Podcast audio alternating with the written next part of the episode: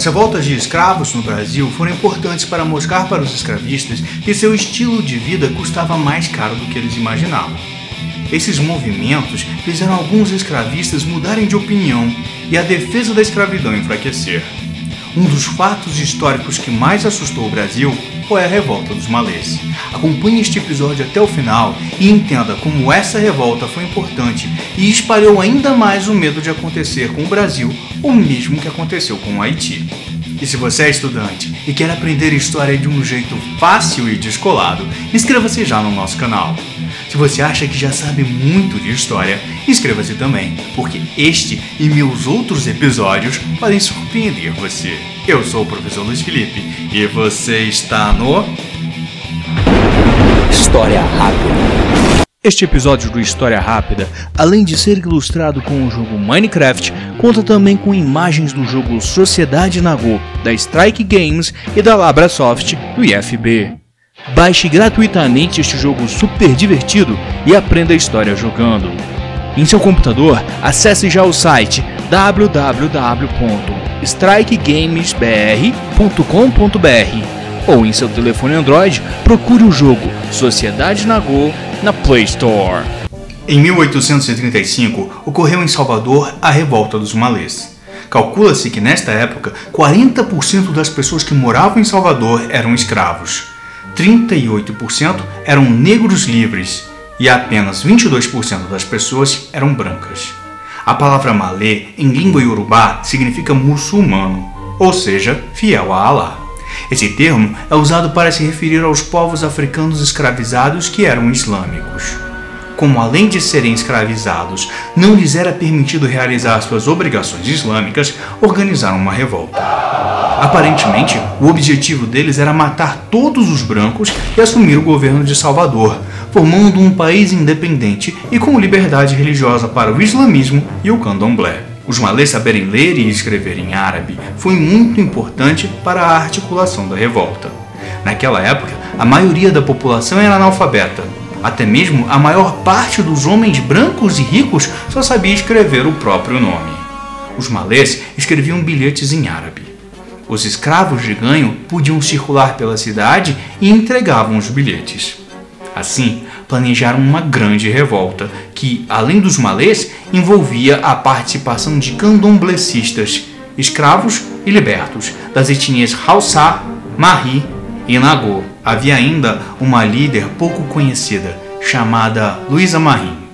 Apesar de não termos encontrado documentos comprovando sua existência, sua participação foi resgatada pela história oral.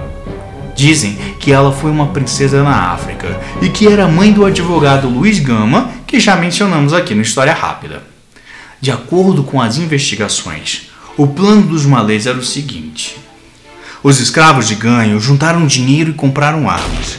A revolta estava planejada para acontecer no dia 25 de janeiro de 1835, um domingo de manhã, porque estava marcada uma festa em homenagem a Nossa Senhora da Guia para aquele horário. Eles iriam aproveitar enquanto a população católica estaria reunida no mesmo local, deixando as outras ruas da cidade livres. A primeira etapa era atacar a casa de Câmara e Cadeia e libertar Pacífico Licutã, que era um líder malê que estava preso lá. A segunda etapa era causar vários focos de incêndio ao mesmo tempo para distrair as autoridades. Depois, iriam libertar escravos em todos os bairros de Salvador, seguindo uma ordem estrategicamente estabelecida.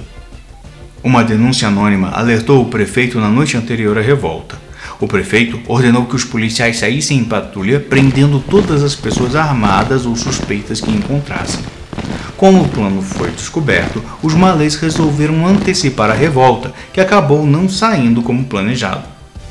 Um grupo de 60 guerreiros usando abadás brancos e colares de proteção religiosa tentaram executar a primeira parte do plano e foram para a casa de câmara e cadeia tentar libertar Licutã. Mas, como tinham perdido o elemento surpresa, falharam. Resolveram se dispersar e libertaram outros escravos pela cidade que se uniram a eles. Houve várias batalhas em diferentes locais da cidade.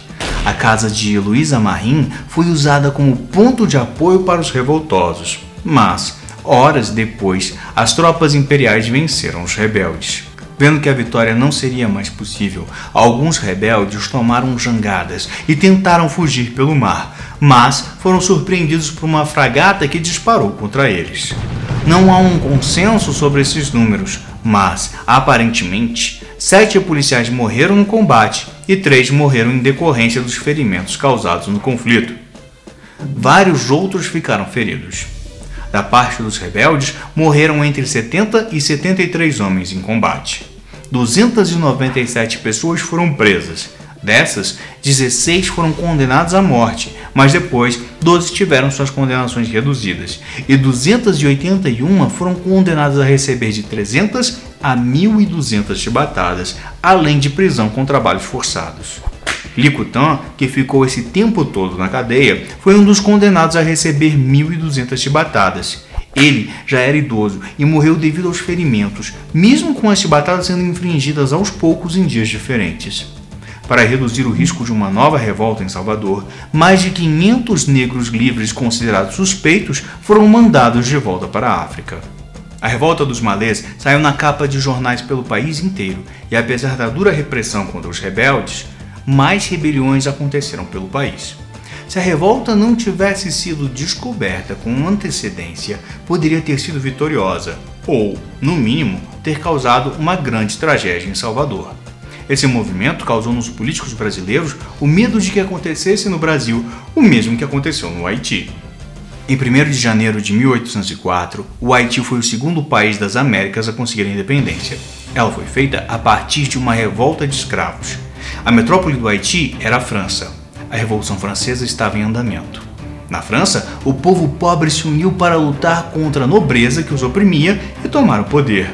Os negros do Haiti somavam cerca de meio milhão de pessoas, enquanto os brancos eram cerca de 40 mil. Em 1791, os negros entenderam que esta era uma oportunidade de, como na metrópole, se rebelar contra os opressores e assumir o controle do país fizeram uma grande revolta de escravos que se espalhou por todo o Haiti. Expulsaram os brancos e mataram os que tentaram resistir. Assumiram o controle do governo, tornando o Haiti uma república negra, independente e livre da escravidão. A guerra contra a França se arrastou até 1804.